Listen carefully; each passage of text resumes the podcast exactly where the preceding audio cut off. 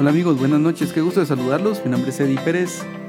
El día de hoy estamos por acá en nuestro canal Impuestos y Negocios. Vamos a revisar un tema interesante tal como lo anunciáramos en el día martes recién pasado. Vamos a analizar el tema de la aplicación de cuándo se considera un día inhábil y cuándo se correrían los plazos tributarios para ejercer derechos y obligaciones eh, ante la administración tributaria. Así que sean todos bienvenidos a un nuevo episodio de este podcast.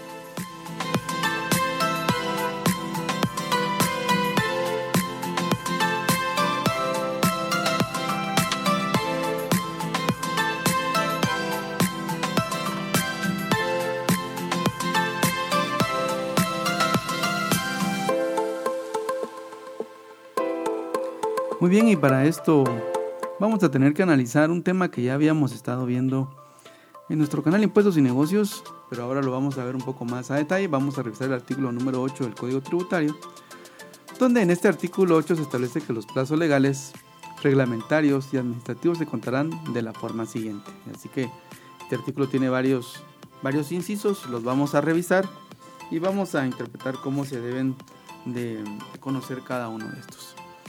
El primero dice que en los plazos legales que se computan por días, meses y años, se observarán las reglas siguientes. El día es de 24 horas, que empezará a contarse desde la medianoche 0 horas. Para los efectos legales se entiende por noche el tiempo comprendido entre las 18 horas de un día y las 6 horas del día inmediato siguiente. Y es hábil para los contribuyentes y responsables y para la administración tributaria en los casos de actividades nocturnas. Luego tenemos el inciso B, donde establece que los plazos serán fijados en horas, días, meses o años y se regularán según el calendario gregoriano. Los años y los meses inmediatos siguientes terminarán en la víspera de la fecha en que principian a contarse. En los, plazos designados por días, meses y años, el día en que concluyen termina a la hora en que finalice la jornada ordinaria o extraordinaria de la Administración Tributaria o dependencia respectiva. Sin mediar en notificación, los plazos comenzarán a correr el día hábil siguiente de efectuada esta. Y los, los plazos designados por hora se encuentran de, de momento a momento. En el inciso número 2 de este artículo número 8 se establece que se consideran inhábiles tanto los días declarados y que se declaren feriados legalmente, como aquellos en los cuales la administración tributaria no hubiere prestado servicio al público por cualquier causa, de lo cual se llevará un riguroso registro. El inciso 3 dice que para los efectos de este código se entiende por día las horas hábiles de trabajo en la administración tributaria. Ojo con este dato. Y 4 dice en los plazos que se computan por días se tomarán en cuenta únicamente los días hábiles. 5. En todos los casos los plazos que vencieren en día inhábil por cualquier causa se entienden prorrogados hasta el primer día hábil inmediato siguiente. Ojo con este inciso número 5 porque esto lo vamos a analizar un poco más adelante cómo se debe de interpretar a la luz pues, de las situaciones que se estuvieron eh, pasando la semana pasada respecto al tema del vencimiento de la exención de eh, derecho para ejercer el, tema de la exención del ISO. Y el número 6 dice, el Ministerio de Finanzas Públicas podrá, en casos excepcionales, declarar días inhábiles en la administración tributaria. En estos casos aplicarán las normas previstas en este artículo. Y finalmente el último párrafo dice el término de la distancia es imperativo y la autoridad lo fijará en forma específica en la resolución respectiva según los casos y las circunstancias.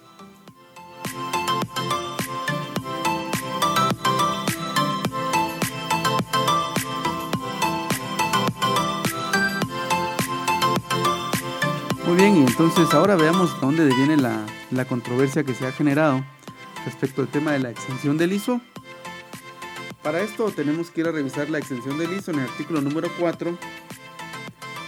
Vamos a revisar el inciso G del artículo 4 de la ley del ISO, donde se establece que los contribuyentes que a partir de la vigencia del impuesto de solidaridad que establece esta ley incurran en pérdidas de operación durante dos años consecutivos, o sea, estarán exentos del impuesto, esta exención se aplica exclusivamente para los cuatro periodos impositivos siguientes al segundo año en que resultaron citadas pérdidas. Para que sea aplicable la exención a que se refiere esta literal, los contribuyentes informarán a la Administración Tributaria mediante declaración jurada de su situación particular, adjuntando, vamos a ver, disculpen, adjuntando sus estados financieros debidamente auditados. Dicho informe se presentará a más tardar el 31 de marzo del año calendario respectivo. La Administración Tributaria podrá efectuar las auditorías que estime convenientes para constatar la veracidad de lo declarado. Muy bien, entonces, eh, ¿cuál es la controversia que se tenía sobre este tema? Bueno, pues la controversia que se tuvo la semana pasada, el 31 de marzo de 2021, fue que existió un aviso mediante el cual la Administración Tributaria indicaba de que iba a abrir eh, una ventanilla especial para recibir todos los expedientes que los contribuyentes quisieran presentar para optar a esta extensión como fecha máxima.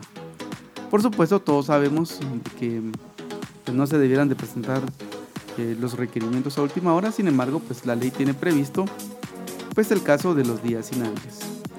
Es necesario recordar que el día 31 de marzo la administración tributaria pues no trabajó ese día, sino que únicamente habilitó esa ventanilla especial lo cual digamos se puede ver desde dos ópticas y vamos a analizar cada una de estas.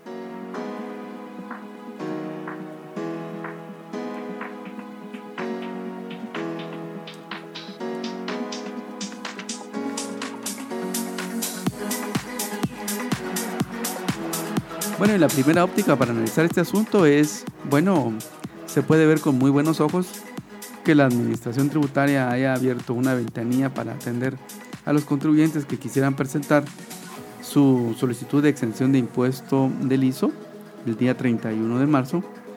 Sin embargo, debido a que la Administración Tributaria no laboró, sino que declaró el día inhábil internamente, entonces en este caso eh, se debe de observar lo establecido en el artículo 8, numeral, vamos a ver, en el numeral 5, ¿verdad?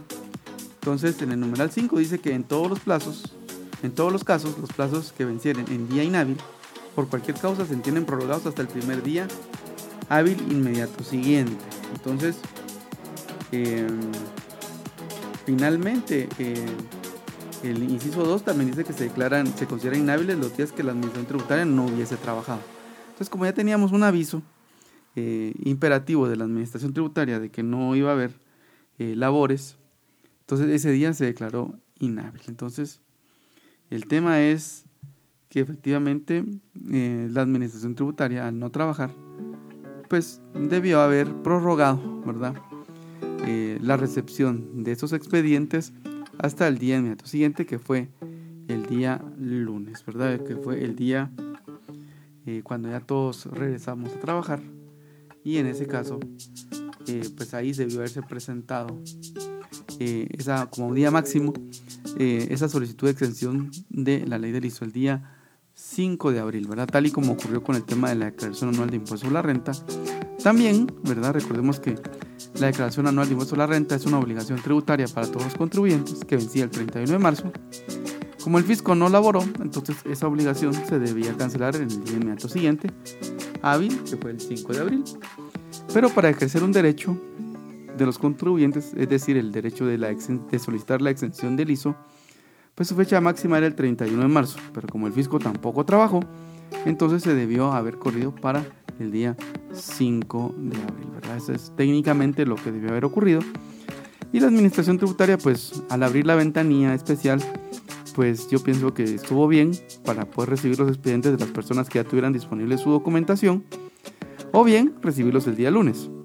Podría existir hasta una controversia de tipo legal, porque alguien podría llegar a pensar que esos expedientes que se recibieron en un día inhábil, donde no trabajó la administración tributaria, pues podrían llegarse a considerar expedientes que se recibieron en un momento que no era el correcto, en una instancia que no estaba habilitada para, para que la administración tributaria recibiera expedientes, pero yo creo que debido a que fue un consentimiento propio de la administración tributaria, pues no debiera haber ninguna objeción para recibir esos expedientes en esa fecha. Sin embargo, yo creo que el tema importante acá que queríamos comentar con ustedes era la forma en la que se deben de interpretar las normas tributarias y la forma en la que se deben de interpretar finalmente eh, eh, las maneras en que se deben de presentar o se deben de ejercer los derechos y las obligaciones de acuerdo con cada una de las normas tributarias en nuestro país.